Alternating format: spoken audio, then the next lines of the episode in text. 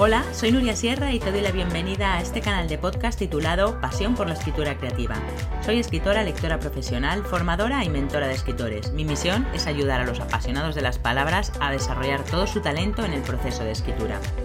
En este canal quiero compartir contigo toda mi experiencia acerca de técnica narrativa, trucos de escritura y motivación para escribir.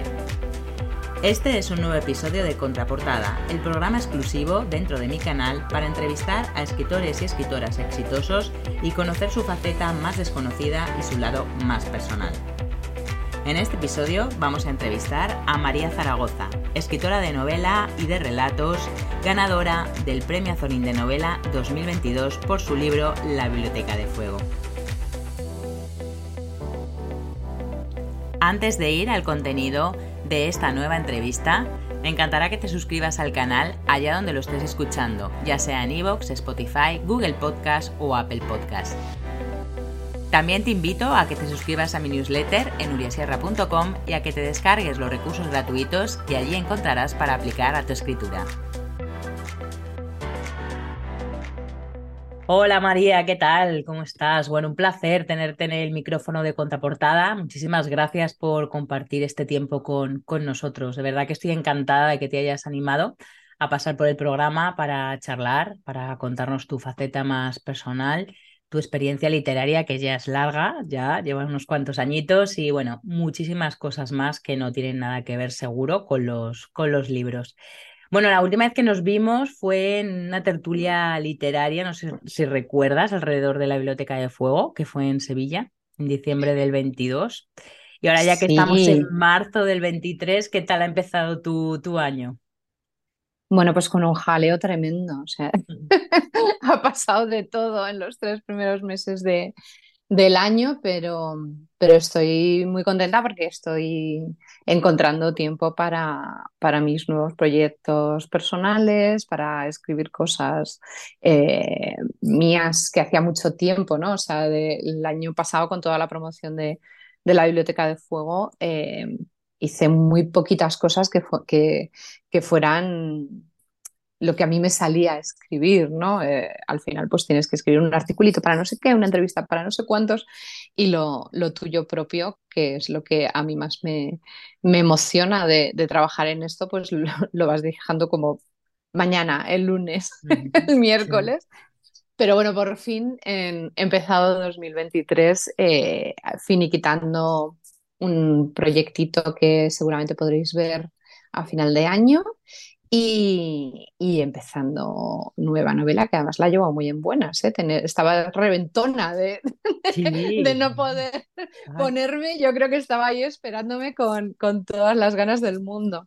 Y nada, muchísimas gracias a ti por invitarme a esto, que me hace mucha ilusión. Qué bueno.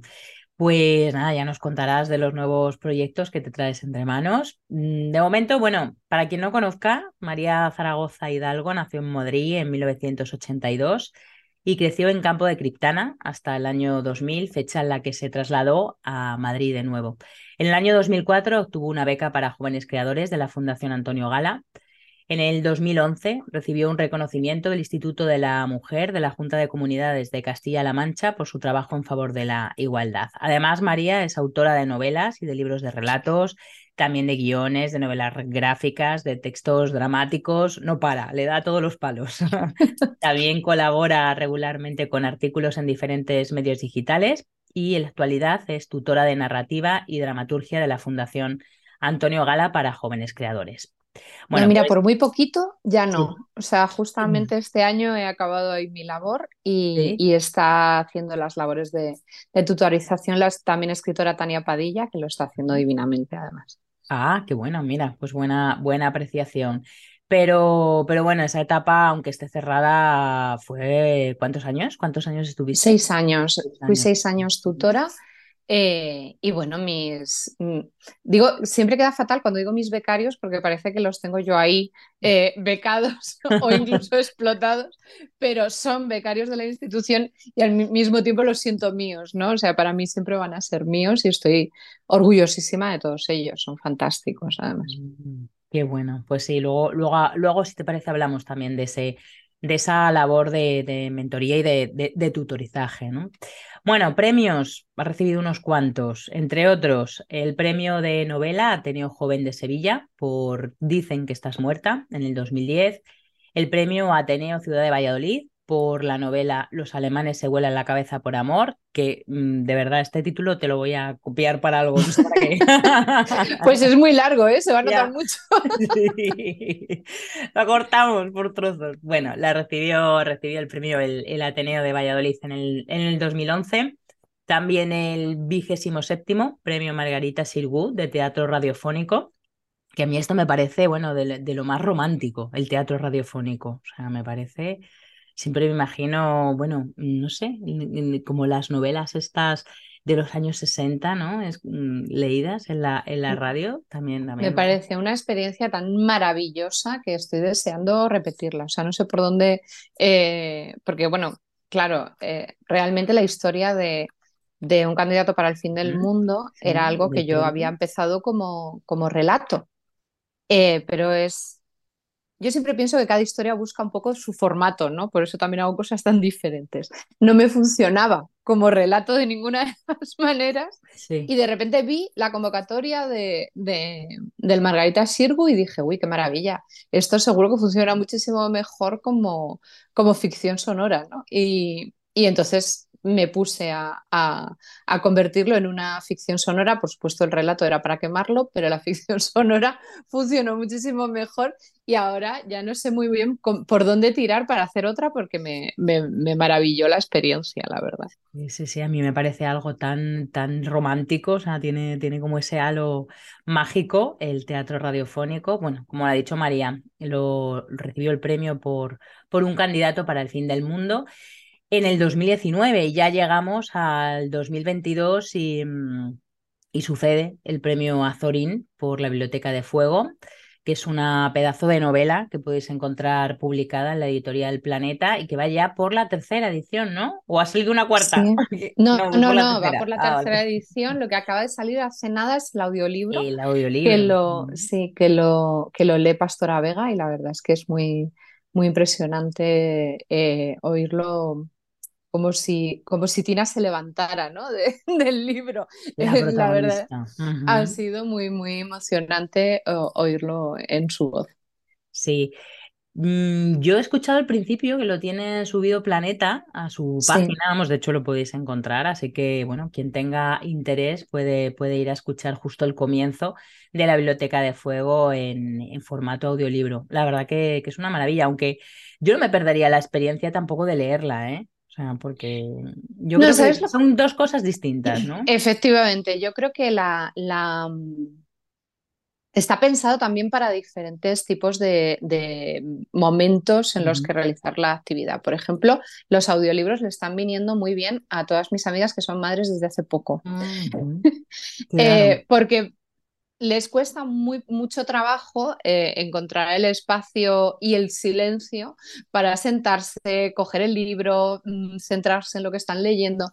Pero sin embargo, pues mientras están haciendo cosas, pueden oír el, libro, ¿no? Y, eso pues les viene muy bien. O la gente, por ejemplo, que los oye haciendo deporte, o mm. cuando tienen muchas horas de viaje por trabajo, por lo que sea, y, tienen que conducir, pues tienen, lo tienen, tienen, las manos libres y van eh, oyendo un libro, ¿no? Pues este, todo esto a mí me, me, gusta porque es, bueno, es una forma diferente también de acercarse a la historia. Mm. Sí, sí, sí, sí, es verdad, pasa lo mismo también con los, con los podcasts. Yo escucho mucho podcast y, bueno, los escucho, es verdad que los escucho en el gimnasio, los escucho en trayectos que vas en el coche y, el, y el audiolibro pasa, pasa exactamente lo mismo. Así que nada, invitamos a, a todos los oyentes que quieran escuchar el, el comienzo de la Biblioteca de Fuego. Bueno, no sé si me dejo algo de tu vida relevante. Qué marda, he hecho muchas cosas. ¿Algún, dato que digas, mira, Nuria, es que esto lo quiero contar. no, no, que va, yo me aburro mucho de mí misma. El, además, es más, yo normalmente cuando me hacen contar un resumen de las cosas que he hecho, yo misma me olvido de cosas. Bueno, quizá a lo mejor mencionar que estoy haciendo cine y que ahora mismo estamos eh, con un cortometraje que se llama Cuentas Divinas, dirigido por Eulalia Ramón, eh, pues bueno, dando vueltas por festivales, lo, lo presentamos, lo, lo, seleccionaron para clausurar Sitges y la verdad es que nos está dando muchas alegrías y bueno, pues eso sí, a lo mejor sí que me gusta, sobre todo porque lo tengo, lo tengo encima, ¿no? Lo tengo ahora mismo eh, en el cuerpo y siempre cuando, cuando uno lo tiene reciente, a mí me gusta como lo que estoy haciendo ahora mismo. Ahora mismo estoy pues con, con este cortometraje que, estamos yendo a festivales y haciendo cosas bonitas con él y la verdad es que estoy muy contenta. una sinopsis rápida de Cuentas Divinas. Bueno, a ver, es complicado contar algo que dura 13 minutos sin reventarlo. sin hacer spoiler, ¿no? Pero eh, digamos que es una... Em, una sátira de humor negro sobre cómo no podemos mm, alcanzar la modernidad perfecta y la moral perfecta que se nos exige en, este siglo tan neoliberal. Eh, de ninguna de las maneras, ¿no? O sea, si no hay, no hay forma de, de estar al día a la velocidad a la que a la que varía lo que uno tiene que ser gracias a eh, bueno, pues todas las redes sociales y la velocidad a la que va el mundo. Vale, bien, bien, bien, bien. Bueno, ¿la, ¿la podremos ver o solamente va a estar en festivales? Me refiero, va a estar en Primero estará en festivales y luego eh, cuando terminemos la, la vuelta a los festivales eh, seguramente haremos algunas proyecciones y, luego pues seguramente ir a plataformas. Pero todavía es que acaba de arrancar en realidad, o sea, si te fue en noviembre, estamos en marzo, lleva muy poquito tiempo de viaje. Bueno, a ver si podemos verla en alguna, plataforma. Bueno, María, pues vamos con las preguntas, ¿te parece? A ver. Sí, cuéntame. Mm, la primera, yo esta se la hago a todos los escritores, a todas las, las escritoras que pasan por, por contra, contraportada y es ¿qué te negarías a escribir? Porque me encanta, cada uno contestáis y cada una contestáis unas cosas totalmente mm, diferentes. Me, me, gusta, me gusta confrontar esta pregunta. Pues mira, me, me negaría a escribir. Fíjate, yo al principio eh, hubiera dicho, o sea, si conforme me lo has dicho, hubiera dicho nada. porque no hay nada que no me gustaría eh, probar, pero sí que hay ciertas cosas que haría con, em, con matices, es decir, probablemente solo escribiría algo que fuera en contra de mis principios desde un punto de vista irónico y de cachondeo, ¿no? Para llevarlo al extremo del ridículo. Em, creo que no, no, que me negaría a escribir algo que no me supusiera un, reto, algo que me, que me excitara la mente. Yo si no me divierto, em, si no, no, me divierto, no lo hago. O sea, yo ya me he negado a hacer cosas que, he dicho, bueno, no comulgo con esto y, sé que me voy a, sentir mal, o bien eh, sé que no se me va a ocurrir nada que, que esté a la altura de, mis, de mi propio de mi propia exigencia. ¿no? O sea, por ejemplo, si es verdad que a veces me han, propuesto algunos relatos en antologías que, tenían que ver pues, con unas temáticas que no es que fueran en contra de mis principios, pero sí se alejaban de cosas que yo, eh, que, yo pudiera hacer bien. ¿No? O sea, yo no podría profundizar en esto o yo no, no sabría por, muy bien por dónde coger este tema. Entonces, a, a ese tipo de cosas siempre he dicho que no. Eh, pero, pero es eso, que me tiene que suponer un, un, reto, algo que me, que me entretenga y que yo sepa que voy a poder resolver aunque sufra mucho y a un nivel al que yo esté contenta ¿no? de, de haberlo hecho. No quiero hacer algo que luego después diga, uy, esto lo voy a esconder porque en qué momento me metería yo en este berenjenal. Pero sí es verdad que soy muy de meterme en berenjenales, entonces es difícil para mí esta pregunta. ¿eh? O sea, a mí me proponen algo y lo primero que pienso es, ¿cómo lo haría? enseguida me empieza a funcionar la cabeza de, a toda velocidad. Bueno, pero a priori que sea un reto y que te divierta y que bueno, que esté también a la altura de lo que puedas cumplir. Hombre, y a, poder ser que esté pagado. Yo estoy, creo que hay que reivindicar, claro. El trabajo profesional. parece que está feo decirlo, pero yo estoy muy eh, ahora mismo con Concha Piquer y aquello de yo he nacido para cantar, pero si no hay dinerito no me divierto. Sí, sí, sí, sí, sí. Te entiendo, te entiendo perfectamente. Es verdad que tenemos un concepto un poco bucólico, ¿no? De la, de la cultura y del trabajo, sobre todo de, de, la escritura. Como todos aprendemos a leer y a escribir cuando somos niños, pues parece que todo el mundo lo puede hacer. Y ojo, mm. que esto, esto es serio. Y contar una historia y contarla bien para que comunique y para que emocione requiere de un trabajo, requiere de una un trabajo y, requiere lo que tú dices, dinerito. Yo estoy de acuerdo totalmente contigo.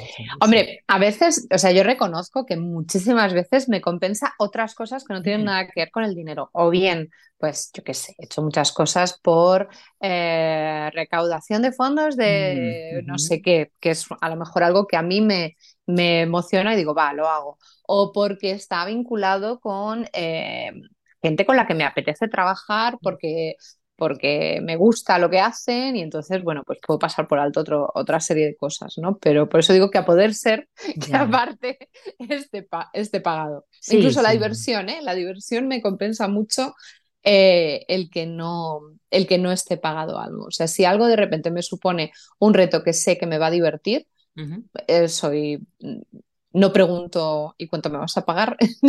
en ningún momento. Sí, sí, sí, sí, pero vamos, que tiene que haber por detrás, digamos, un reto solidario, entre comillas, es decir, o algún tipo de, legado social o, o, lo que tú dices, ¿no? O que te apetezca hacerlo con gente o por diversión simplemente, ¿no? Mm, sí, sí, a mí es que el lado gamberro me, me compensa muchas cosas. Entonces, si algo es gamberro, de entrada ya me, me hace gracia y si tengo tiempo y puedo, porque claro, el tiempo también a veces, pues, pues claro, sí, lo hago, la verdad es que sí. Bueno, bien, pues nada, que vengan más retos divertidos y pagados, sobre todo. sobre todo pagados, sí. bueno, ¿qué, ¿qué, libro de otro autor o de otra autora, ya sea vivo o, bueno, que esté ya fallecido, te hubiera gustado escribir? Bueno, yo, es que paso mucha envidia con los libros de los demás, entonces eh, tengo que, me ha costado mucho asumir la, cosa de esto yo no lo podría haber hecho porque solo podría haber escrito alguien en su vida, sus circunstancias y con sus cosas. O sea, no es una cuestión de técnica, es una cuestión de que lo escribió esta persona por lo que había vivido o, lo que fuera. Yo creo que los dos, los dos primeros libros que me dieron envidia terrible y que también me enseñaron que, que bueno, pues que esto era lo que yo quería hacer en la vida, em, claramente, fueron los dos libros de Michael Ende, Momo y La historia interminable. O sea, fue, fue la primera vez que yo recuerdo haber sentido envidia literaria en, ese sentido. Y luego después hay muchísimos libros que me hubiera gustado escribir. Mm, me hubiera encantado en algunos momentos ser Víctor Hugo y ser capaz de escribir Los Miserables y me hubiera encantado ser eh, Leonard Cohen y, ser capaz de escribir el juego favorito.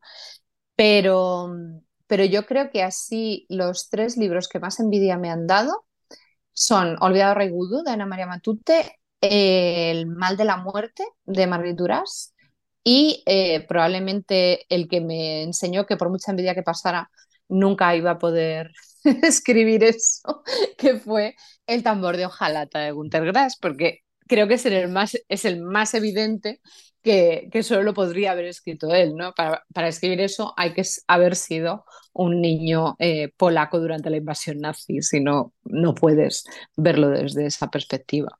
Hmm. Sí, hay determinados temas que no, que no se puede entender si no los has vivido, está clarísimo. Hmm. Sí, o por lo menos no, yo creo que, que no se puede escribir de algo que te, que te pille demasiado lejano, ¿no? No, sé si, si estás de acuerdo, que... A ver, creo que hay algo que te tiene que resonar, o sea, tiene, tiene, que, tiene que estar, que haberte prendido como en tu vida antes, ¿no? Para, para contarlo, si no resulta un poco artificial, no sé. Sí, pero puedes, tú puedes no saber absolutamente nada, eh, pues qué sé yo, de la Rusia zarista, pero de repente un día leer sobre eh, un bibliotecario que en la Rusia zarista hizo no sé qué, que de repente conecta con algo de tu vida, que, te despierta esa necesidad de investigación o de lo que sea, que al final acaba levantando una novela. O sea, quiero decir que eso que te pille lejano bueno, es que a lo mejor mm, quien escribe sobre, sobre eh, arqueología extraterrestre es una persona que, que realmente está conectada de alguna forma con la investigación, eh, em, pues no sé, antropológica o lo que sea, con los viajes espaciales, o porque cuando era niño soñó eh, que, iba en uno de esos cohetes espaciales que se había cada dos por tres en la tele, ¿no? O sea, siempre hay algo que te conecta con, con una historia, pero, pero yo creo que sí es verdad que cuando esa historia ya está escrita, eh, las características que tiene esa historia pues son las que le ha dado la persona que ha vivido esas cosas o que ha conectado con esas cosas concretas, ¿no? Y, el tambor de hojalata eh, tiene la suficiente mala leche como para haber estado allí y haberlo visto, si no yo creo que no, ninguno seríamos capaces de, ponerlo en ese, a ese nivel, creo yo. Ya, en ese tono. Pues yo estoy de acuerdo contigo que la historia interminable mm, sentí verdadera envidia cuando tenía 10 años y la leí. Yo no sé si la has vuelto a leer, yo la, yo la he releído a lo largo de Yo muchas veces y no pierde nada, es estupendo. Nada, es maravillosa. Dices, como una historia que tiene, fíjate, ya pues, casi 50 años, ¿no? Y, está, sigue siendo eh, actual, o sea, no ha pasado nada de moda, nada. ¿Sabes qué me sorprende a mí? Me sorprende muchísimo más Momo en ese sentido. O sea, Momo está, es eh, una predicción de nuestro mundo actual. Está adelantada, sí, sí, sí. O sea, es, eh, mm. es la historia de una, de, de una gente de un pueblecito pues que les gusta hacer las cosas despacio, les gusta hacer, disfrutar haciendo las cosas, mm. hacerlas a su manera y de repente llegan unos señores vestidos de gris, creo que es la metáfora eh, del neoliberalismo mm, menos suave que existe, que les convencen de que si hacen las cosas mm, despacio y con gusto y a la manera que disfrutan, están perdiendo el tiempo y les enseñan a ahorrar tiempo. Pero cuanto más tiempo ahorran, más tiempo eh, parece que desaparece de sus vidas, ¿no? Que es, pues bueno, lo que nos está pasando a nosotros a la velocidad a la que va el mundo. Y, y ahí va la metáfora menos sutil de la historia, es porque se lo fuman. Hay unos señores de gris que se fuman el tiempo de los demás, ¿no? Yo creo que para poder salir de, de este mundo eh, veloz, ansiolítico y autoexplotado, tenemos que intentar averiguar quiénes son esos hombres de gris que nos han convencido de que hacemos las cosas demasiado despacio y perdemos el tiempo. Yo creo que están todos en, Instagram trabajando y en Facebook y se están fumando lo más grande allí con nuestro tiempo que perdemos. Es verdad que perdemos mucho tiempo en las redes sociales, por ejemplo, y es algo que me, que me, que me come mucho la cabeza cuando estoy con alumnos y me dicen, no, es que no me ha dado tiempo a, escribir esta semana o no, porque es que no, me ponen mil excusas y la del tiempo es la que más me gusta. Y digo, ¿tú puedes abrir productividad del móvil y ver cuánto tiempo has dedicado a las redes sociales en esta semana? un cuartito de eso ya te hace un relato. Ya te hace un relato, sí. Así que nada, están los hombres de gris están y la nada de la historia interminable están los dos en, detrás de Instagram y de Facebook. Bueno, eh, sí, grandiosas. Tanto, tanto Momo como la historia interminable me parecen dos, dos novelazas que además lo que tú dices no han pasado de moda y, y son adelantadas a su tiempo. O sea, nos están interpelando ahora con cosas que son como muy actuales, ¿no? Eh, ¿Con esos libros supiste que te ibas a dedicar a la escritura o, fue anterior o, fue más tarde? Bueno, a ver, yo supe que quería dedicarme a la escritura en el momento en el que descubrí que había gente que escribía libros. Es que esto, si claro, normalmente no se... no, si tú no te vas a dedicar a esto o no te resulta un momento completamente revelador de tu historia, tú no te, no te acuerdas de en qué momento descubriste que existían los escritores. Mm. Yo cuando era pequeña me lo leía todo, empecé a escribir versiones de los libros que leía, es decir, pues lo que ahora se llamaría un fanfiction, ¿no? Pero eh, yo cambiaba, cogía los personajes y lo que hacía era como cambiar eh, las cosas que no me había terminado de gustar de la historia. No porque eh, pensara que tenía que acabar de otra manera, sino porque a veces es como, ay, ¿por qué este personaje eh, no corre otra aventura en la que pasa esto, esto y esto? ¿no? Y entonces yo pues iba construyendo a partir de ahí y en un momento determinado eh, descubrí que había gente que se dedicaba a, a escribir, o sea, que había alguien detrás de esas historias que a mí tanto me gustaban y que era una persona que pasa es que yo sí creo que la primera persona que recuerdo haber dicho este escritor, y es, es como quiero ser, fue Michael Ende, ¿no? Pero, pero creo que el descubrimiento revelador fue cuando descubrí que había escritores. Que eso fue como a los siete, o sea, antes de, la historia interminable, como entre los siete y los ocho, y yo empecé a decirle a todo el mundo eh, que quería ser escritora.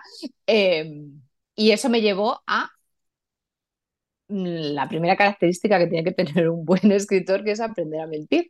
Porque, claro, me di cuenta de que los niños no querían ser escritores. O sea, a todo el mundo le parecía normal que un niño quisiera ser astronauta, pero un niño llega y te dice, ay, pues de mayor quiero ser escritora, y la miran como si se hubiera caído de Marte. Entonces aprendí a mentir y a decir que quería ser, eh, que quería ser periodista, cosa que no entraba en mis planes de ninguna de las maneras, pero hacía que la gente pusiera una cara menos rara porque les parecía un oficio. O sea, algo que yo podía eh, aprender en un momento dado, ¿no? O sea, a ser escritora esto, pues no, no era algo que les parecía que yo pudiera hacer directamente. Sí. Sí, sí, sí, o que, o que no era útil, ¿no? Porque yo recuerdo que, que, me decían, ah, eso, no, eso no es útil, ¿no? O sea, bueno, Mm, bueno, pero es que, no, por ejemplo, mi familia, pues cuando, si yo decía que quería ser escritora, o sea, ellos nunca lo han dudado. Yo siempre cuento esto de, de cuando yo era una adolescente, que mi abuela eh, pues era de estas señoras que, que, les parecía lo más ir al corte inglés, ¿no? Entonces, cuando pasaba por la sección de, de libros, decía, madre mía, lo que queda para que la chica esté aquí. O sea, nunca pensó que no fuera a ocurrir. Ya. Entonces, claro, se, se daba por, en mi familia sí se daba por hecho que esto podía ocurrir, pero yo, por ejemplo, en el colegio, que era donde normalmente te preguntaban, yo no, nunca decía que quería ser escritora porque sabía que eso era como, además, eh, yo, era, yo era disléxica, no estaba diagnosticada, no me diagnosticaron hasta luego los 21 años y, y claro, escribía muy mal. O sea, el contenido estaba muy bien, pero mm, pues eso, eh, las, letras se inclinaban en ambas direcciones, hacía letras en espejo, confundía letras entre sí, entonces era como, ¿qué está diciendo la niña esta? O veremos si sobrevive. entonces, pero sin embargo decía que era periodista y entonces les parecía como que era algo que a la larga podía aprender, ¿no? Y eso siempre me ha resultado muy curioso porque al fin y al cabo eh, bueno, pues es que a, escribir eh, también se aprende, es decir, tú puedes tener un talento natural más o menos desarrollado, pero obviamente si no lees todo lo que cae en tus manos y no practicas, eso no va a ningún sitio, con lo cual también se aprende.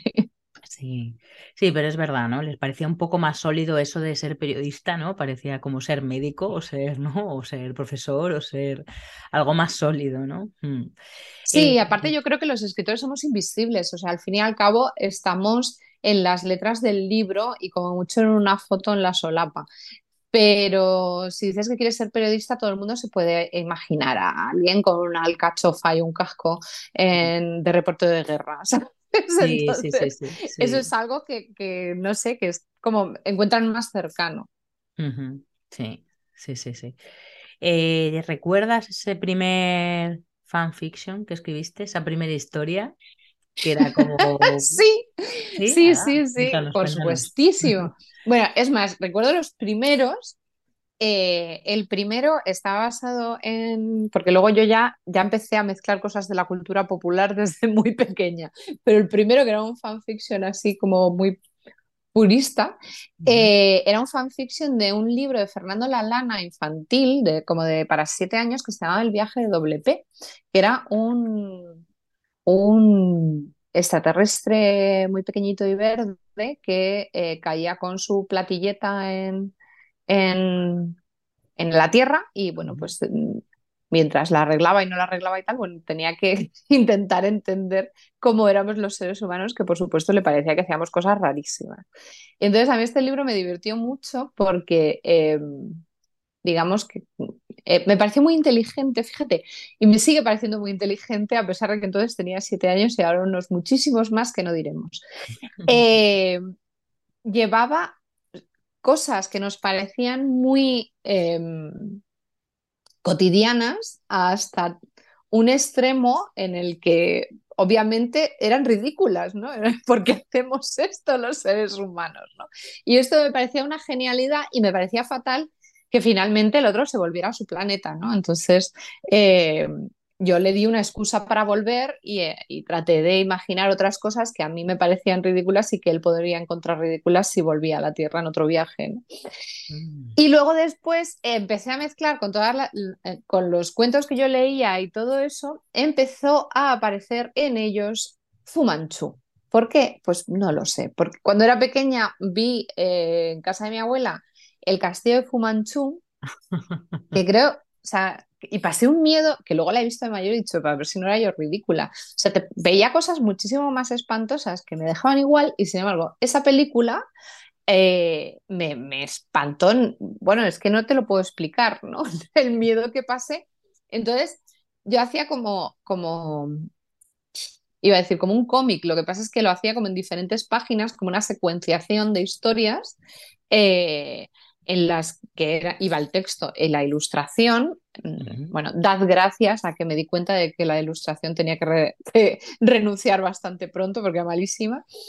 Eh, hacía una secuenciación para contar una historia como si fuera un libro ilustrado en el que había un villano que hacía cosas terribles, ¿no? Que era eh, Fumanchu. Bueno, era, eh, concretamente era Christopher Lee vestido de Fumanchu, ¿no?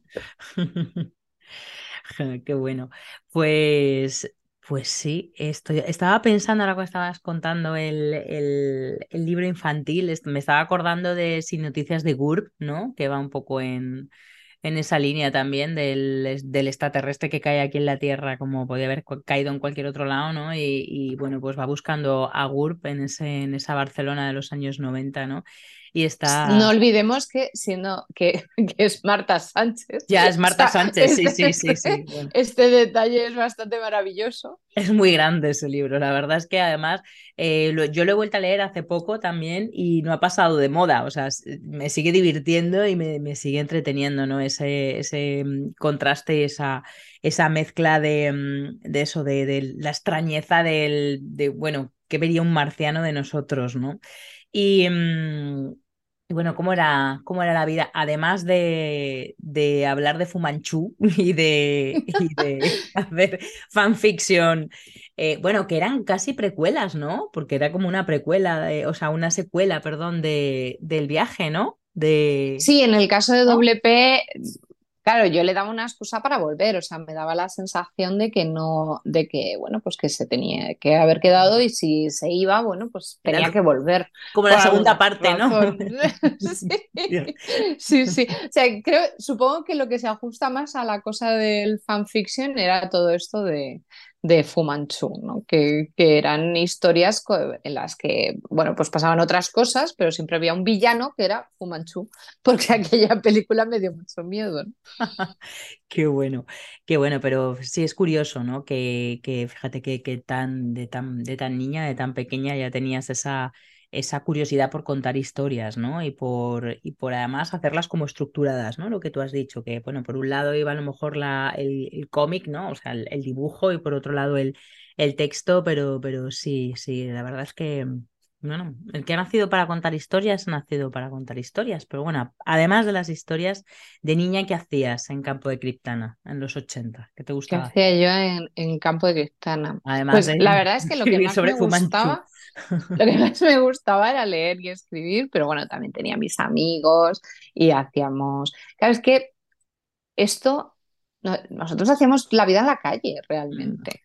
O sea, estábamos mm, todo el día eh, con las puertas del barrio abiertas, todos los niños en la calle, nos organizábamos entre nosotros con un sistema eh, de los más mayores cuidando de los más pequeños y, y, ya está, y todo el mundo se fiaba y más o menos merendábamos todos a la misma hora y volvíamos a salir a la calle hasta la hora de cenar y jugábamos todos juntos, chicos con chicas, y el He-Man del vecino se montaba en tu pequeño pony, o sea, esto era así, ¿no?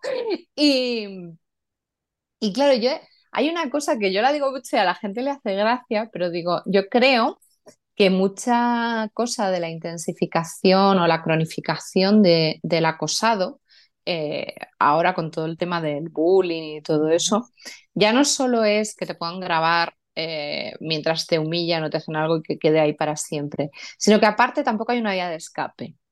Cuando jugábamos en, en la calle, pues el que era el acosado en el colegio, cuando llegaba al barrio y jugaba en el barrio, podía ser el cabecilla y no pasaba nada. O sea, porque en tu barrio eh, el enemigo era el del barrio de enfrente. Ya, ya. entonces había un sistema en el que todos eran iguales, el de 8 años y el de 3, y, todos cuidaban unos de los otros. Y eso se ha perdido, ¿no? Entonces, eh, todos los sistemas donde los niños se reúnen más allá de la virtualidad eh, tienen que ver con algo académico. O sea, los niños van al colegio a baloncesto a inglés eh, pero no están tirados en la calle con sus colegas mm, jugando a chorradas, ¿no? inventando historias y, tal, porque yo mm. también era la cuenta cuentos ¿no? en, este, en, este contexto. Yo, cuando nos juntábamos todos era como vamos a jugar a no sé qué y partía para el juego de algo que yo hubiera leído, como, eh, pues no sé, me encantaba jugar a los mitos griegos, que pues vaya una niña petarda, ¿no? Pero tenía una versión adaptada de la Odisea que me flipaba y me encantaban los dioses, los héroes, las ninfas, los naufragios, los monstruos marinos y jugábamos a eso. Yo les contaba un poco a los demás de lo que iba y cada uno aportaba lo que a él le parecía de, según lo que yo le estaba contando y, salían cosas divertidísimas en las que eh, probablemente, no sé, o sea, no, sé qué pensarán muchos de esos niños, ¿no? Pero yo entiendo que debían, debía parecerles algo muy extravagante, pero al mismo tiempo muy especial. Entonces, bueno, pues que sí, que hacíamos 20.000 cosas. O sea, yo hacía ballet, iba a inglés, a catequesis, a lo otro, estaba siempre. Eh, pero cuando había que jugar en la calle, había que jugar en la calle y ya está. Y, yo era una niña muy ordenadita y muy cobarde, o sea, quiero decir que los límites del barrio eran los límites del barrio y hasta ahí se podía llegar. Mm, pero, pero claro, se podía hacer una cosa enorme dentro de un barrio muy pequeño. Sí, e, es curioso, estaba ahora eh, reflexionando sobre lo que contabas de de los niños en la calle y yo creo que incluso en poblaciones pequeñas, ¿no? Porque, bueno, Campo de, Criptana es una población pequeña de Castilla-La Mancha, pero creo que ahora incluso en poblaciones pequeñas eh, ya eso se ha perdido, ¿no? El jugar en la calle, creo. No sé, a lo mejor en un pueblo muy, muy pequeño donde todas se conocen y haya, no sé, 300 habitantes, pero yo creo que eso ya mm, a día de hoy se ha perdido supongo, que la, supongo que la hiperinformación hace que todo nos parezca peligroso. Entonces, o sea, dejar a los niños solos en, la calle es algo que a nadie se le ocurre, pero sin embargo, yo sé lo que es un mundo sin adultos. O mm. sea, teníamos muchos espacios en los que los adultos no participaban en absoluto. Entonces, esto a mí me hace mucha gracia em, porque está muy bien traído en, en dos sitios básicos y que a mí me gustaría eh, reclamar como algo que, me parece que está muy bien traído, que es en Peanuts y en las adaptaciones de dibujos animados de, Charlie Brown, vaya, los adultos no solo no tienen cabeza, sino que además eh, cuando hablan suena un, saxofón. O sea, es un mundo sin adultos realmente. Eh, están mamá, no sé qué, y se oye, o sea, no, se oye una persona. Y, Y luego hay una película maravillosa que recomiendo vivamente a todo el mundo, mexicana, que se llama Veneno para las Hadas. Eh, que bueno, es la historia de dos niñas que se hacen amigas y, y, bueno, pues una va de ser muy mala, muy mala, muy mala y la otra va de ser muy inocente, muy inocente, muy inocente, pero les pasan cosas. Pero les pasan cosas en un mundo donde los adultos no pintan nada, con lo cual siempre se ven eh, fuera de plano, desdibujados, no, no están. Y, y eso me, me parece que, o sea, yo sé lo que es eso. Mm, Yo sí, sé lo que es un mundo en el que, bueno, ves a tus padres pues para cenar o para comer. Sí. Pero el resto del día estás o en el colegio, o en danza, o en inglés, o jugando en la calle tirada por el suelo con un balón, una Barbie y un He-Man. ¿no? Y entonces esto eh, a mí me parece que, o sea, yo no, yo no soy una persona para nada nostálgica, ni digo que, que, oh, qué pena que se haya perdido, no sé qué. Creo que no, pero sí opino que que se haya perdido esto eh, ha hecho que se pierda la sensación de espacio seguro para los niños eh, y, e incluso un poco de autonomía, ¿no? O sea, nosotros nos creíamos que éramos autónomos. ¿Por Mm, qué? Porque los mayores teníamos que cuidar de los pequeños y porque el límite del barrio era este. ¿no? Había una serie de cosas que, que nosotros teníamos esa responsabilidad, ¿no? Y eso a mí me parece interesante. Sí, estaba pensando también en otra historia de un mundo sin adultos en, en Pipi, en Pipi Landström, Sí, Faldas Largas también. Mm, Sí, sí, que es un poco anterior a, a- a, bueno, pues a la época que estás contando, pero, pero es verdad, yo, yo tengo también esa sensación parecida a la tuya, sobre todo los veranos, yo que tenía la, la fortuna también de, de veranear en un, en un sitio pequeño, en una población pequeña, y bueno, mm, a los ocho años yo estaba en la calle, ¿no? O claro. sea, y Y, y yo a los seis iba sola al colegio, o sea, sí, sí, nadie me llevaba ni me traía, sabía, no estaba lejos, vamos a dejarlo claro, pero yo sabía que, que podía llegar andando y que no me iba a pasar nada. sí, vamos solos al colegio. Yo, bueno, yo, yo vivía en el centro de Madrid cuando era niña y íbamos solos al colegio y eso es algo que, bueno, a día de hoy es impensable, yo creo, ¿no? O sea, incluso los adolescentes todavía los van llevando los padres al, al colegio, pero bueno. En fin, eso es otro tema. Volvamos, volvamos a la infancia. ¿Qué talento? Decías antes que, que ibas a danza. ¿Qué talento tenías? Que o bien que has ido perdiendo o no. Oye, mira, lo has conservado y lo sigues incentivando. Bueno, le- lo- tengo Además de la escritura y además de contar historias. tengo unos cuantos talentos inútiles, uno de los cuales es que tengo mucho oído para imitar. Ah, mira. pero eh, Oye, solo lo, solo lo hago en la intimidad y eh, a lo mejor con un vino, ¿eh? Pero se me íbamos a pedir muy... ya que imitaras a alguien, y que hicieras tu me, mejor se me- imitación. eh, siempre he tenido mucho oído, supongo que eso em, me compensaba la, la... O sea, siempre me quedaba con no solo lo que la gente estaba diciendo, sino las inflexiones de voz, eh, dónde habían parado, todo este tipo de cosas a mí siempre se me ha quedado mucho. Incluso me, me aprendía las, el- las películas de, si las veía unas, unas cuantas veces, me las, me las, me las aprendía de memoria y era capaz de reproducir las inflexiones de voz. Entonces, cuando era pequeña, por ejemplo, mi familia tiene un bar y mi tía estuvo durante una época de su vida empeñada en ver lo que el viento se, conseguir ver lo que el viento se llevó. Pero ¿qué pasa? El día, el día libre. ¿Qué pasa? Pues que cerraban los jueves y ella empezaba, pero todos los jueves se dormía y yo me la veía. Yo me veía lo que el viento se llevó todos los jueves. Entonces, ya llega un momento en el que esperaba con impaciencia que mi tía se durmiera para quitarle el sonido y hacer yo los diálogos, ¿no?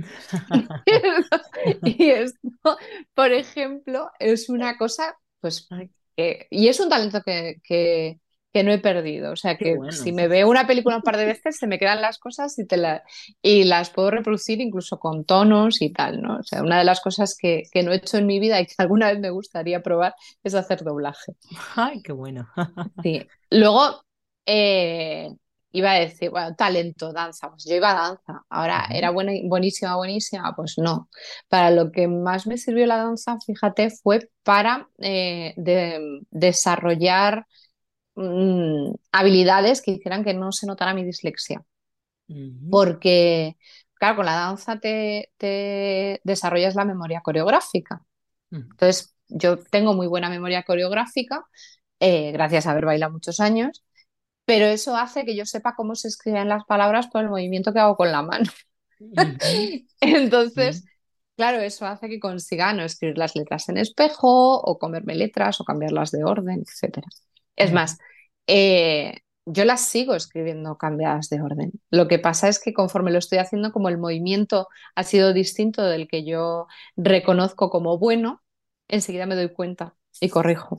Mm, qué interesante, ¿no? La, la, mm, la, memoria sensitiva, ¿no? Y la memoria postural. La memoria coreográfica, claro, sí. Y de hecho, mm, yo al principio siempre escribía a mano. Lo que pasa es que me empecé a, a obligar a escribir a máquina y empezar a recordar dónde, dónde están las, las teclas, eh, porque obviamente al final siempre lo tenía que acabar pasando y tardaba una eternidad en, en pasar las cosas precisamente porque hacía los, no me sabía los movimientos, ¿no? El, el, dónde estaban las cosas. Eso sí, el que puso la M al lado de la N y el que puso la B al lado de la V en un teclado era un sádico sin corazón.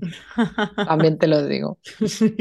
Sí, fíjate, yo aprendí mecanografía hace, bueno, no sé, en, en, en 100 vidas pasadas y, y yo no sabría decirte dónde están colocadas las letras.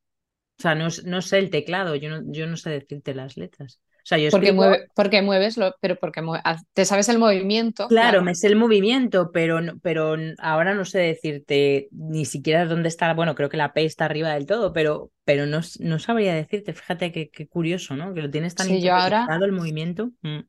Claro, yo ahora me he comprado un teclado externo que las teclas son más grandes eh, y me está costando la misma vida. y sencillamente es porque tengo que mover los dedos más espaciados. Es nada, es una tontería, pero me, me, está costando hacerme con el teclado por eso, porque el movimiento es ligeramente distinto.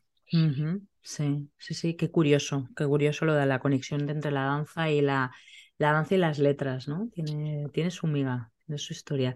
Bueno, ¿qué te gusta hacer en tus ratos libres? No me digas que leer. bueno, también. Y escribir también. Pero me encanta escuchar discos, me gusta mucho hacer fotos, me gusta mucho el cine y es más, me gusta mucho los cines Mm. A mí me gusta ir al cine, creo que el cine es una experiencia colectiva, lo que pasa es que como la gente cada vez va menos, cada vez es menos colectiva y eso es una, es una pena. Mm. Sí. Me gustan mucho las, mm, las series, lo que pasa es que últimamente lo que mejor aguanto son las series de, supongo porque tengo el cerebro tan lleno de cosas, que cuando estoy viendo algo un poco más elaborado, eh, como si me vaya al, santo al cielo ya no me reengancho, pero me gustan, me las series consiguen captar menos mi atención, con lo cual es más fácil que yo me ponga a pensar en mis cosas. Entonces me gustan mucho las series procedimentales, de estas que hay un caso por capítulo en el que empieza y acaba, eh, porque si se me va el santo al cielo y me pongo a pensar en mis cosas, luego me resulta muy fácil reengancharme. de repente es, bueno, ¿qué me he perdido? Eh, de qué era la mancha que encontraron en las sábanas, pero da igual. El caso es que el asesino es este, ¿no? y eso a mí me, me gusta bastante, eso me gusta mucho hacerlo. Pero vamos, mm, yo soy una persona muy analógica, o sea, a mí me gusta, me gusta mm, la fotografía analógica, eh, me gustan los discos de vinilo y em, quiero recuperar, lo que pasa es que no sé ni cómo lo voy a hacer ni dónde lo voy a meter, pero me gustaría recuperar mi laboratorio para revelar fotografía yo, porque era lo que más podía disfrutar en mi, en mi vida. Y tener tu cuarto, tu cuarto oscuro, ¿no? Claro, para eso necesitas sitio, pero, pero me gustaría, bueno, pues intentar planear cómo hacerlo para poder recuperarlo, porque yo, yo lo hacía yo he eh, revelado fotografía, tengo un proyector y todo, o sea que bueno. Qué bueno. Pues nada, te, animo a que lo a que lo recuperes, a que recuperes porque la Bueno, y tirarme sin hacer nada con los gatos, ¿eh? O sea, ah, bueno. tirarme sin hacer nada con los gatos puede ser mm, porque creo que la gente infravalora no hacer absolutamente nada. Eso, eso es maravilloso. Yo creo que, que de vez en cuando hay que hacerlo, dejar el cerebro vacío y, tirarse, no sé, 20 minutos, una hora. No sé. bueno, y aburrirse. es maravilloso aburrirse, es cuando se ocurren las mejores ideas. Hablemos de, precisamente de, tus gatos. Em, ¿Qué has aprendido de ellos? ¿Qué aprendes todos los días? Además de a, no hacer nada, porque creo que es un animal maravilloso para aprender a no hacer nada. ¿Qué más? Bueno, que tienes cuatro, que, me, que yo me, he enterado fuera de micro que, que, tenías efectivamente cuatro, ¿no? Sancho, Greta, Thor, y Odín. Y Odín. Sí, bueno, pero es que son tan diferentes entre, entre ellos, no tienen, es que no tienen nada que ver y eso me, eso me gusta. O sea, el, el que ellos sean capaces de, de convivir y de entender el mundo y los espacios juntos, entender y respetar los espacios del otro, es decir, pueden estar en la misma habitación sin interactuar y no pasa nada. Eso está muy bien. Y creo que deberíamos eh, entenderlo mejor los, los seres humanos, que, podemos ocupar la misma habitación con otra persona y que haya silencio y que no haya necesidad de, de estar haciendo algo juntos en un momento determinado, ¿no? Que, que creo que eso es eh, también interesante, ¿no? Que saber cuáles son los espacios del otro, cuándo hay que interactuar y, y cuándo no. Y esto, pues los gatos son un poco así, por lo menos los míos. Y sobre todo que son súper distintos, eh, pero saben cómo entenderse y qué es lo que al otro le gusta, lo que no le gusta. O sea, entienden perfectamente, tienen una empatía los unos con los otros que me resulta muy interesante. Mm, bien, empatía. ¿Yo sabes lo que aprendo de mi gata? Yo aprendo paciencia. Mm, es, eh, no, hay, más que ver un gato lo paciente que es. Ha entrado una mosca en mi casa hoy y se ha tirado todo el día persiguiendo a la mosca y todo el rato como acechando a la mosca se puede tirar horas mirando la mosca. Es algo que me apasiona. Sí, pues, pues yo, esto no te funcionaría si tu gato fuera Sancho. O sea, Sancho no. Sancho... no es un gato que lo suyo sea la, paciencia. Vamos a reconocerlo. Es muy divertido, pero, pero cuando quiere algo es inasequible al desaliento y lo quiere ya. O sea, ¿qué dices? Perseguir una, una mosca todo el día como no la cace en los 10 primeros minutos, que la cace otro. O sea, es, curioso. Es curioso cómo son los, los, gatos, que cada uno, lo que tú dices, tiene una, una personalidad totalmente distinta, además, muy, como muy marcada y son todos distintos, sí. Bueno, bueno, empatía. Bien, yo con la mía no aprendo nada de empatía. Priscila es de todo menos empática. bueno, ¿coleccionas algo? ¿Te gusta coleccionar algo? Además de gatos, no. Yo colecciono mogollón de cosas. O sea, colección, bueno, te lo he dicho, lo de los discos de vinilo, colecciono discos de vinilo, colecciono muñecas. Eh, de ¿Muñecas varios tipos. ¿Mm? Sí, eh, tengo muñecas Blight, unas cuantas, tengo alguna BJD también. Eh, y tengo, colecciono las, eh, bueno, una colección de, de, Barbies que hicieron con moldes eh, de caras de actores de Hollywood. Ah, qué bueno. Y, y tengo, tengo unas cuantas, tengo las, las de Lo que el viento se llevó, tengo la de mm. Desayuno en Tiffany's, bueno, pues algunas así pues sí, tengo unas cuantas muñecas. Eh, colecciono pintura, bueno, colecciono arte de gente que está empezando. Eh, de, bueno, pues sobre todo, la verdad es que sobre todo de chavales que, han pasado por la fundación, ¿no? Tengo unas cuantas cositas de, ellos. Eh, y sobre todo colecciono una cosa muy rara, que es canciones de terror canciones que a lo mejor no sé, y eso no ocupa espacio además, pero lo cuento porque me divierte. Eh, voy haciendo como unas listas ¿no? de, canciones de que la gente en principio no, no parece que no les parece que sean de terror, pero lo son. Como por ejemplo, Every Breath You Take es una canción de terror. O sea, cada vez que respires te estaré vigilando, me parece de primero de, terror. Eh, por ejemplo, eh, When Do Sleep, Where Do We Go, cuando, que de Billie Eilish es un disco de terror entero, en el que te cuenta de principio a fin una historia de miedo. Otro caso de ese estilo sería El mal querer de Rosalía, que es un cuento gótico Mm, también, ¿no? Y, y bueno, pues esto a mí es una cosa que me gusta coleccionar y que muy poquita gente lo sabe. qué bueno, qué bueno. Pero me hace gracia contarlo porque digo, claro, yo digo, colecciono canciones de terror, pero es que es de tu cierto que cuando del oigo, terror. claro, cuando oigo una canción que digo, uy, esto qué miedo da, digo, ya Sí. está, para mi lista. ¿Y las tienes en Spotify? No que va, pues si no tengo.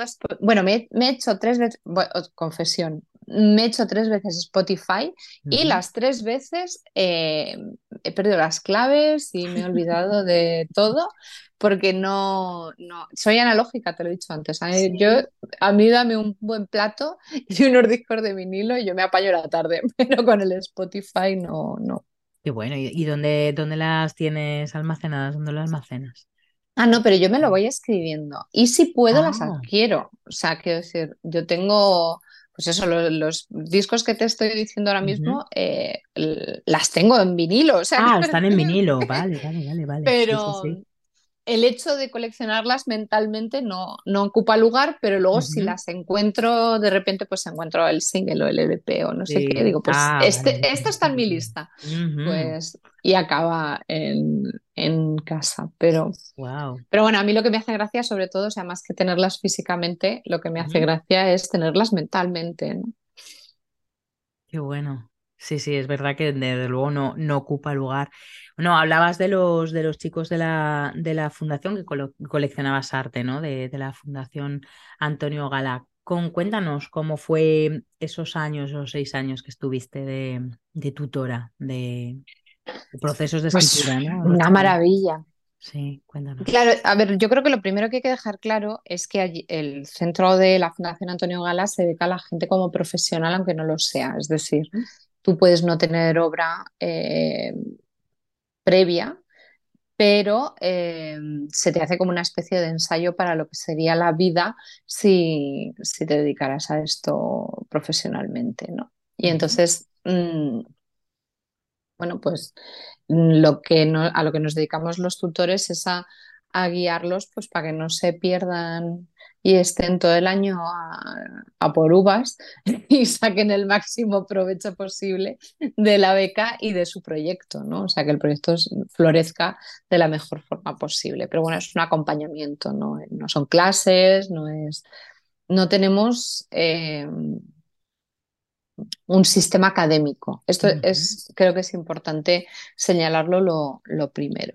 Y luego, bueno, pues he tenido gente maravillosa. eh, ha sido un... A mí la experiencia de la Fundación Antonio Gala me cambió la vida como eh, becaria y yo, bueno, pues espero haber colaborado un poco a cambiar la vida a todos los que han pasado por ahí cuando, cuando estaba yo. De acompañamiento en ese proceso de escritura, ¿no? ¿Cuán- ¿Durante cuántos meses? Era la... Ocho meses. Ocho meses. Bien. Em, y en esos ocho meses tenía, me imagino que habría tutorías, ¿no? Y en esas tuto- tutorías, mm, ¿en qué consistían? Me refiero, eh, ¿se lee lo que está haciendo ese chico o esa chica? Lo que Claro, ellos me, me podían pasar texto todo el mes y yo físicamente iba allí una vez al Ah, mes a sentarme con ellos, pues lo que yo considerara que, que podían necesitar de tiempo eh, para analizar lo que me habían mandado, ver hacia dónde iban y, y bueno, pues eso, en función de eso, recomendar mm, lecturas, cosas que podían ver, que podían mirar, hacia dónde dirigir la mirada, si había algo que yo me había dado cuenta de que era muy interesante, pero sabía que ellos no se habían percatado, porque creo que a veces los, los autores no nos damos cuenta de que hemos sembrado algo en una historia eh, de la que se podría sacar mucho más. Luego, o sea, yo me limitaba a dirigir la, la mirada, ¿no? hacia ahí, ¿no? Y este punto, ¿no te parece interesante esto? ¿Por qué, por qué no lo has desarrollado más? Y eso luego eran muy libres, por supuesto, de, de desarrollarlo más o no, ¿no? Pero eh, era interesante el girarles la cabeza en esa dirección y decir, pues mira, esto yo creo que, que es bonito, que le... o aquí has tenido un hallazgo eh, y no te has dado cuenta. de, lo buen hallazgo que, es esto, mejora el tono o aligera no sé qué, o sea, todo eso a veces era algo que ellos ponían ahí y que bueno, cuando, muchas veces cuando estás muy metido en una historia tú mismo te das cuenta de que, de que eso tiene un potencial. Mm, claro, la importancia de la mirada externa, ¿no? De que alguien nos haga como de espejo de, del, libro, ¿no? De lo que estamos escribiendo y, efectivamente nos, nos vaya como encauzando por el camino habrás visto procesos creativos de, mil formas distintas, ¿no? En cada uno de, tus, de tus em, tutorizados. ¿Cuál es el tuyo? ¿Tú cómo, cómo, cómo trabajas? ¿Cómo te gusta trabajar? ¿O cada obra se afronta de una manera distinta? O... La verdad es que cada obra se afronta de una manera distinta. O sea, yo creo que igual que hago cosas eh, muy diferentes, es decir, si estoy escribiendo un guion, me lo planteo de una forma, si estoy escribiendo un cuento, este, me lo planteo de otra, si, si estoy escribiendo novela, me lo planteo de otra, porque aunque solo sea el tiempo que lleva cada uno, es muy distinto. Mm. Y yo creo que es muy importante a la hora de ponerte a escribir la gestión del tiempo. Eh, como tú te planteas mm, tu tiempo y el tiempo de la historia, ¿no? Eso me parece que, es un punto muy importante. Entonces, dependiendo de lo que esté escribiendo y aparte también dependiendo de lo rápido o lento que, vaya a ser el desarrollo, hay veces que sé que esa historia va a ir más lenta o se va a ir abriendo más poco a poco, ¿no? Y otras que creo que, que, va, que va a ser más ligera o con, con más velocidad, dependiendo de lo que me pida la historia, y entonces me lo planteo de una forma o de otra. Lo que sí tienen en común todas, y eso ya he dicho que tengo mucho oído, es que normalmente todas mis historias empiezan por el sonido. O sea, yo sé cómo suenan los personajes. Lo primero que, que aparece en mi, en mi cabeza es la voz de los personajes que van a tener más peso. Se, eh, pues si tienen la voz más grave, más fina, o sea, eso prácticamente no es relevante para la historia, pero si yo no lo tengo no me la creo. Sí, sí, sí, qué, importante. Hablaba también con otros, con otros autores que han pasado por aquí, lo importante de tener esa voz en la cabeza, ¿no? Para comenzar a, a, contar la historia, ¿no? Quien cuenta la historia eh, al final creo que es uno de, las, de los pilares fundamentales de, cualquier obra. Em, pues fíjate ahí, sí, es verdad, las personas como más auditivas parten del sonido. Eh, yo en mi caso, por ejemplo, parto una imagen siempre para escribir. O sea, siempre tengo, que, tengo que imaginarme el contexto antes que, que, el sonido, por ejemplo. Sí, sí, es, es curioso. Lo, lo, del proceso creativo, la verdad es que da para, da para muchísimo. Me gusta, me gusta mucho pensar cómo, cómo cada uno escribe de una manera totalmente distinta y, afronta una obra totalmente distinta. Incluso los géneros, ¿no? Porque tú cultivas un montón de géneros, relato, bueno, novela fantástica, realista, guion de cine, radiofónico. ¿En cuál te sientes más a gusto a la hora de sentarte y decir, wow? A ver, yo creo que lo que es que depende de muchas cosas. Lo que más disfruto es lo que más insegura me hace sentir, voy a confesarlo, que es escribir relato. Es donde mejor me lo paso. Em, pero también, a ver, yo creo que todos al final hay cierta insatisfacción que se desarrolla con el tiempo ante la propia obra que, que nos empuja a desarrollar otra. Porque si hubiéramos conseguido el que se proyectara la obra perfecta que teníamos en la cabeza, pues ¿para qué queremos hacer otra después, no? Pero, pero a mí, por ejemplo, con el relato me pasa antes que con otras cosas. O sea, yo lo suelto, lo he disfrutado muchísimo, lo veo súper redondo, no sé qué, pero al poquísimo tiempo ya empiezo a pensar que lo hubiera enfocado de otra manera. Y me genera mucha más inseguridad que otros géneros. Es decir, a la hora de escribir, es decir, mientras estoy escribiendo, normalmente es donde mejor me lo paso y donde más cómoda me siento mientras estoy escribiendo. Sin embargo, estoy mucho más incómoda, por ejemplo, en la novela, mientras la estoy escribiendo, pero después me quedo más satisfecha más tiempo. Por lo cual es, ¿dónde te sientes más, más a gusto? Pues ahí, ¿no? Con el guion llevo demasiado poco tiempo como para decirte. O sea, es cierto que, que he hecho el guion radiofónico, he hecho cortometrajes, he hecho otras cosas, ¿no? Porque ahora también estoy haciendo cositas de cine, pero, pero todavía no, no te, no te sabría definir la sensación como, claro, llevo en realidad publicando relato y novela llevo 23 años, entonces reconozco perfectamente todas las sensaciones que me pasan por el cuerpo, pero, pero con, el guion todavía no te sé decir, está ahí un poco indefinido. Bien. ¿Y mm, de cuál de tus obras te sientes más satisfecha? O por lo menos a cuál de ellas le tienes como un cariñito especial. Hombre, siempre a la siguiente. Así por la próxima, ¿no? Siempre a la próxima. Siempre a la próxima. No, ahora es verdad, igual dentro de un tiempo te digo cualquier otra cosa, ¿no? Pero ahora mismo sí que estoy especialmente satisfecha de la Biblioteca de Fuego, porque es probablemente el libro que más trabajo lleva de todos los que he escrito.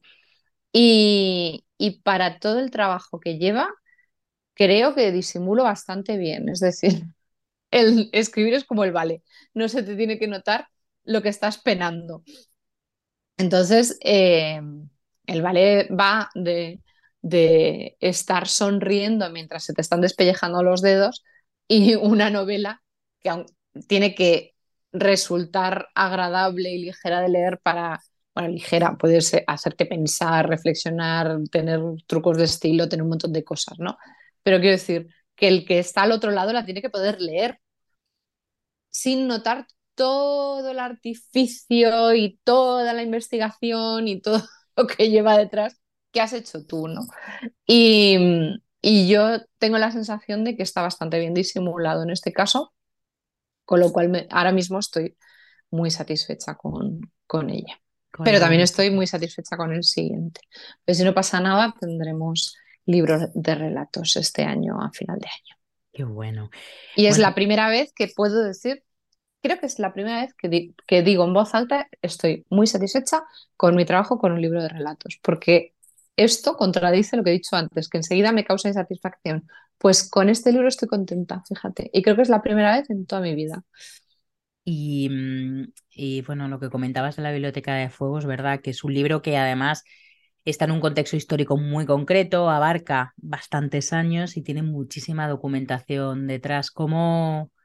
Cuéntanos un poco, así un resumen rápido de, de cómo fue precisamente ese, ese proceso de, de documentación, porque, bueno, yo, yo sé que nos lo contaste en la, en la tertulia literaria, pero me gustaría que se lo comentaras también a, a los oyentes del programa, porque me parece que está interesante, ¿no? Toda la documentación que hiciste en torno a, a- a- al, al, mm, bueno, a, a los bibliotecarios, que, que son los, digamos, los protagonistas eh, grandes de la historia de la Biblioteca de Pues eso, pues había un problema, porque no había prácticamente información sobre ellos, había muy poquita cosa, entonces hubo que rastrear eh, artículos, eh, libros, había un libro que, que, que, se, que sobre una exposición que hicieron sobre ellos en la Biblioteca Nacional, era el catálogo, eh, la Biblioteca en Guerra, que bueno, pues que estaba a unos precios de segunda mano que era imposible eh, hacerse con él. Pero sin embargo, un día que fui a la Biblioteca Nacional a consultar, no me acuerdo qué, lo tenían en como si me hubiera estado esperando allí. Y, y vamos, lo, lo tengo como un tesoro que, que el- no sé, o sea, le hago, le pongo velas por las noches y todo a ese libro porque la verdad es que me, me, me facilitó mucho el trabajo. Y luego me empecé a dar cuenta de que la mayor parte de los artículos, los libros y las cosas que había alrededor de los temas que yo estaba tratando estaban firmados por los mismos investigadores. Había como cuatro o cinco personas de- que sabían de esto. Entonces, una vez yo tenía la información eh, oficial, por así decirlo, o sea, lo que se podía encontrar en papeles, eh, yo quise hablar con ellos para saber qué más había detrás, ¿no? O sea, había cosas, si había cosas que, que no habían terminado de poder probar y que, por supuesto, no, no podían decir, porque, claro, un investigador tiene que decir todo lo que puede probar, pero que hay cosas que les causan sospechas, siempre las hay, ¿no? Entonces, yo hacía preguntas dirigidas a a cosas que a mí me llamaban la atención. Bueno, tú, esto a lo mejor mm, no podemos decir una fecha exacta, no podemos decir un número exacto de tal, pero ¿tú qué opinas? Porque yo quería también saber si mis conclusiones eran acertadas, porque yo había sacado unas conclusiones, independientemente de que las usara exactamente o no para, para luego la redacción de la historia. Luego tuve la grandísima suerte, me ayudaron muchísimo eh, estos investigadores, la verdad, y luego tuve la grandísima suerte de poder conocer a la hija de Blanca Chacel, que es uno de los personajes que aparece en la novela, que me lo facilitó todo muchísimo, me habló muchísimo de su madre y, bueno, yo espero haberle hecho justicia también en, en, la novela, ¿no? Y luego está la parte divertida, que es toda la parte de meroteca. A mí mirar los periódicos, saber qué oía la gente en la radio, cuál era la dieta, eh, qué ponían en el teatro, todo eso a mí realmente es lo que más me divierte del proceso de investigación. Lo complicado es lo otro, ¿no? Intentar rastrear a, los personajes de los que quieres hablar cuando hay muy poca información sobre ellos y una vez los tienes, saber a qué renunciar para que no, te, no se te enfangue la novela y se convierta en, un, en una cosa horrorosa e incomprensible, ¿no? Mm, sí, sí, sí. Yo saqué un primer borrador en el que estaba todo, porque yo necesitaba tenerlo delante para saber a qué, a qué tenía que renunciar y, ese primer borrador tenía, pues no sé, 1200 páginas. O sea, le quité más de la mitad para poder dejarlo en, lo que es la novela, que es una historia que para, para mí era importante ya que la gente sabía muy poco de, estos personajes que fuera una historia entretenida y que, les produjera curiosidad por, por saber quiénes son de los que hablo y de los que no he podido hablar porque no, no tenían espacio ¿no? dentro de, de esta historia. Mm, sí, pero vamos, yo creo que el, el, objetivo está más que, más que cumplido, María, porque vamos, mm, yo me la leí, me la leí el verano pasado y, y bueno, y, pensé, madre mía, la cantidad de, de documentación, la labor de investigación que hay aquí detrás y, lo sencillo que se lee el libro, o sea que la novela te la, te la comes en el fondo, porque bueno, pues Muchas gracias. No, es verdad, está muy entretenida, tiene, tiene una historia y un, y un trasfondo que es eh, bueno, pues la, profundidad de, todo el contexto y de todos los eh, de la historia real, ¿no? De lo que ocurrió durante la guerra civil. Pero por otra parte, bueno, pues sucede de una forma, entre comillas, como muy superficial. Entonces, bueno, creo que, que el lector, el lector eso, eso lo nota y, y, lo agradece y sobre todo aprende muchísimo. O sea, a mí, mm, bueno, aprendí un montón, fíjate, de, de historia con, con tu libro, de lo que ocurrió en, en ese momento histórico. Así que bueno, hace unos días comentabas en Facebook que ahora justo se cumple un año que ganaste el premio Azorín precisamente con la Biblioteca de Fuego. Ya me han quitado la corona. Sí, sí, sí. ya me han quitado la corona. Te han quitado la corona y decías, pero también decías que ese, ese momento te cambió, te cambió la vida, ¿no? El, el del premio. Yo quiero imaginar que es para mejor, ¿no? Sí, bueno, es para mejor eh, en casi todos los sentidos. es decir, menos, en uno, que es tener la sensación de que durante un tiempo tu vida no te va a pertenecer porque, eh, bueno, pues porque tienes que ir a ferias, a conferencias, a hablar del libro, a esto, a lo otro, a lo demás allá, ¿no? entonces esa sensación de, de, de no poder quedar con una amiga a comer sin tener que desquedar porque tengas algo. Eso no me había pasado nunca y es una sensación muy rara. El resto, por supuesto, para bien, claro. Para bien, o sea que, bueno, que podríamos decir que ha sido un momento feliz, ¿no? Que te ha dado la escritura. Sí, ha sido un momento feliz y además eh, tengo la sensación de que, de que se multiplica, ¿no? De, de alguna forma, porque eh, no solo es lo que es el, premio, el ver el libro, no, es lo que la gente te cuenta de tu libro. En el momento en el que eh, eh, los lectores te empiezan a devolver lo que, lo que han recogido de tu libro con sus experiencias, sus anécdotas, sus historias, pues ahí es donde, donde realmente empieza lo, bueno, ¿no? Y el hecho de haber tenido la oportunidad de llegar a más público, pues hace que más público te devuelva eh, lo, que tú, lo que tú has escrito, pero procesado por ellos. O sea, he tenido unas historias fantásticas con, con la Biblioteca de Fuego, por los lectores, o sea, las cosas que ellos me han contado. Pues mi abuela, no sé qué, esto es como eh, digamos, lo más directo, ¿no? Que ellos hayan recogido algo que tenga que ver con una historia familiar, una historia mm, propia. Pero luego también gente pues que se ha dedicado a buscar cosa por cosa de todas las que yo pongo en la novela a ver qué era verdad y qué era mentira, porque eran incapaces de distinguirlo. Que esto me parece divertidísimo, ¿no? O sea, ya llegar a un, nivel de, obsesión de decir, pero a ver, me estoy volviendo loca. ¿Qué personaje he inventado y qué personaje no? Voy a, coger Google y me voy a analizar todo y me venían con listas, ¿no? O, en un momento dado que conocí a, una bibliotecaria que, que, vino a un acto, me regaló un bolígrafo, no sé qué, y cuando me pidió que le dedicara el libro, resultó que se llamaba Tina. Exactamente igual que el personaje de, la novela y me dijo, es, has contado mi historia, sin guerra, pero, pero has contado mi historia. Qué bueno, sí. Sí, la verdad que yo creo que las, las devoluciones de feedback con los lectores, ¿no? Y las lecturas de los lectores es, es, lo, más, lo más gratificante, creo que es, que es, bueno, pues el momento más emocionante y triste que te ha dado algún momento que hayas dicho, wow, la escritura, ay, en este momento me gustaría abandonarla. Pero de este libro así. No, así en la vida. General, en la vida, en la vida en general. en la vida. Yo es que lo paso muy mal corrigiendo. O sea, yo me alegro mucho de haber corregido.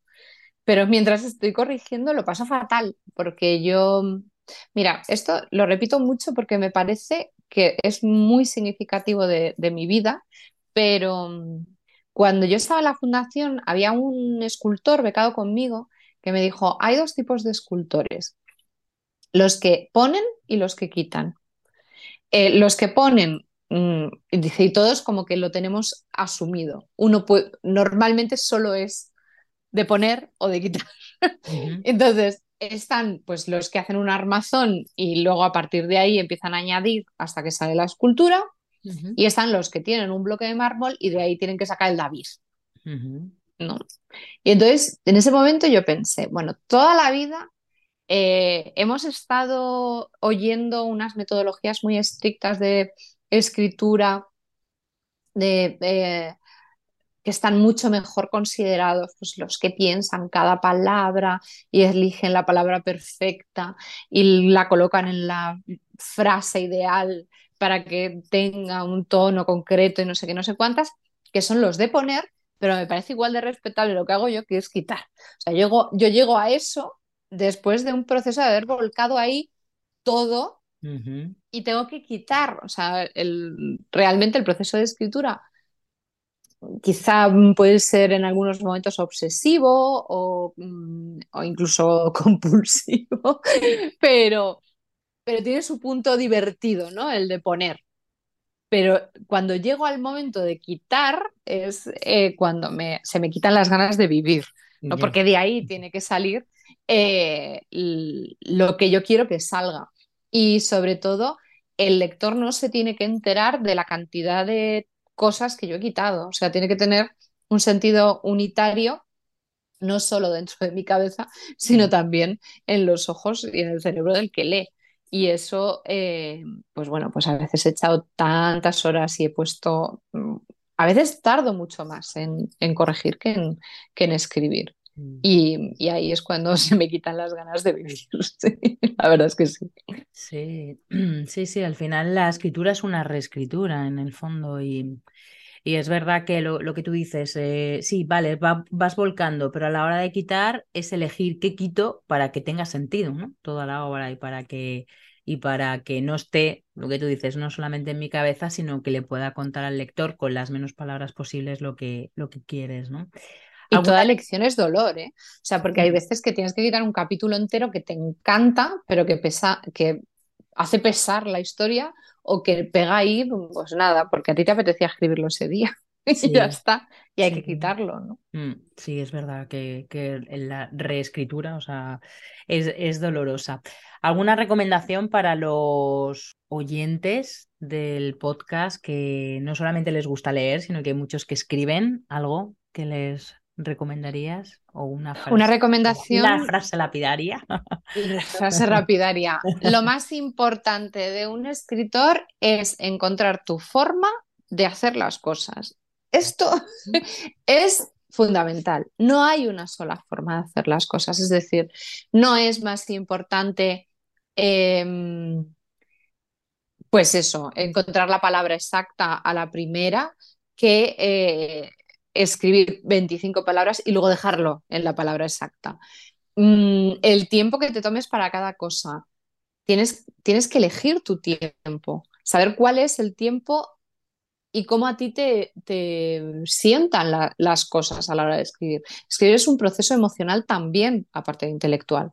Entonces, hay fases, yo me conozco muy bien, yo a partir de, o sea, yo siempre que estoy escribiendo algo tengo ganas de abandonarlo hasta que llego hasta cierto punto, ¿no? En, un relato suele ser como hacia la mitad, en una novela alrededor de la página 70. Eh, y si he conseguido llegar hasta ahí sin desechar todo lo que he hecho, es porque eso lo voy a acabar.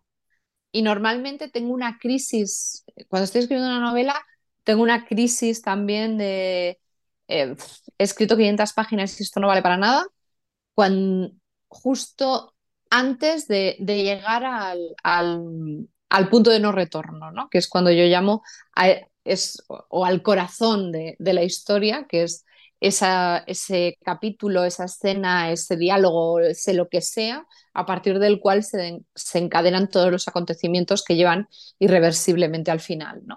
Pues justo antes de llegar ahí, yo sé que tengo una crisis. Entonces es como aprende a conocerte a ti mismo porque tu proceso es tan válido como el de cualquier otro y, nadie va a poder eh, intervenir en él y sobre todo tú vas a tener que convivir con él, con lo cual tienes que llevarte bien con tu proceso para no abandonar. Bien, bien. Bueno, nos quedamos entonces con, hay que encontrar tu forma de hacer las cosas. Me gusta, me la, muy me la apunto. me la apunto, sí, es verdad. Cada proceso es distinto y, y sobre todo Sí, no solamente la escritura es un proceso mm, de cabeza, sino es un proceso que implica y remueve muchas más cosas y hay que, hay que conocerse. Pues nos quedamos con, con tu frase, María, y ya para terminar, mm, cuéntanos algún proyecto, nos has hablado del proyecto nuevo de, libro de relatos, alguno más que te, que te traigas entre manos y que nos puedas contar. Bueno, pues os puedo contar Pero para final de año el libro de relatos, ¿no? El, eso, sí, claro, eso de momento tiene fecha, con lo cual a final de año tendremos libro de relatos si no pasa nada eh, estrampótico. Y, además estoy muy contenta con eso, con lo cual me, hace bastante ilusión. Y bueno, de momento también de cine, eh, bueno, pues estamos trabajando en, en una película, que es una, película capitular que se llama Mi mamá me mima. Eh, y bueno, pues ahí estamos. No puedo contar mucho todavía porque, mm, bueno, estamos en un proceso que probablemente será un poco largo, pero, pero bueno, es muy interesante que, saber que, que ahí está. Es largometraje, ¿no? Es, largo. Es largometraje, sí. Mi mamá me mima. Mm. Qué buena pinta. y esto de momento es un proceso largo. Bueno, como todo en el cine, ¿no? Que al final sí. es complicado los proyectos de cine. Bueno, relatos, cine, mm, la novela eh, la Biblioteca de Fuego, que sigue dando, que sigue dando además bastante, bastante viaje, ¿no? O sea, sigue viajando un montón y, sigues haciendo cosas con ella. Y muchos clubes de lectura, porque a la gente le gustan los clubes de lectura. Sí, en, las bibliotecas por las que he pasado, siempre me dicen que, triunfa mucho en los clubes de lectura y que además siempre está, está acogido, que es un libro que, que lista. espera en las bibliotecas para sacarlo, lo cual me congratula porque creo que su lugar natural, ya que es una historia de bibliotecarios, es una biblioteca. Claro, y además es una historia de libros, ¿no? O sea que, que tiene, tiene, tiene todo el sentido del mundo. Bueno, pues muchísimas gracias, María, que ha sido de verdad un placer tenerte en el micrófono. Muchas gracias a ti, María.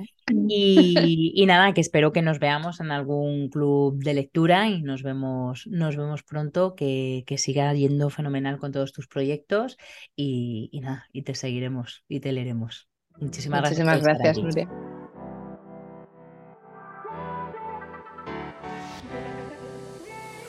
Espero que esta nueva entrevista de contraportada te haya resultado útil.